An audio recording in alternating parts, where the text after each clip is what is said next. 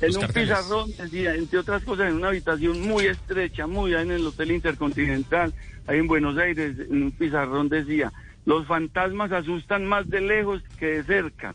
Entonces, ¿qué quiere decir eso? Que, que a uno le hablan de fantasmas, nos hablaban de Maradona, habíamos visto a Maradona, el rey del 86, el rey del mundo, el mejor jugador, el, el extra, el, el extra normal, el jugador fuera de serie.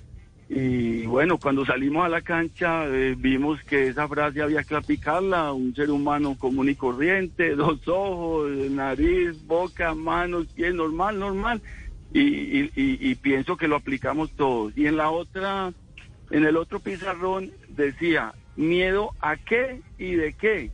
Y miedo a Maradona, Ruggeri, a Brown, a Articoechea, a, a, a, a Canigia, no, no, no, miedo a y de qué. Y así fue, así se hizo. Y el otro aspecto, Javier, ya en la cancha, cuando íbamos a salir, eh, pues ya todos acelera, usted sabe, ustedes que saben eh, eh, estas historias del fútbol y de los camerinos saben cómo es cuando uno ya va a salir a la cancha, que eso es un éxtasis total.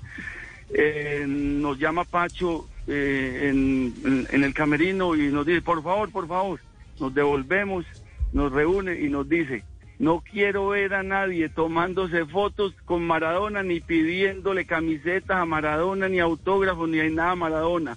Eh, eh, en conclusión, no tengo fotos con Maradona. Vamos a ver si el domingo tomo una fotico por ahí que salgan.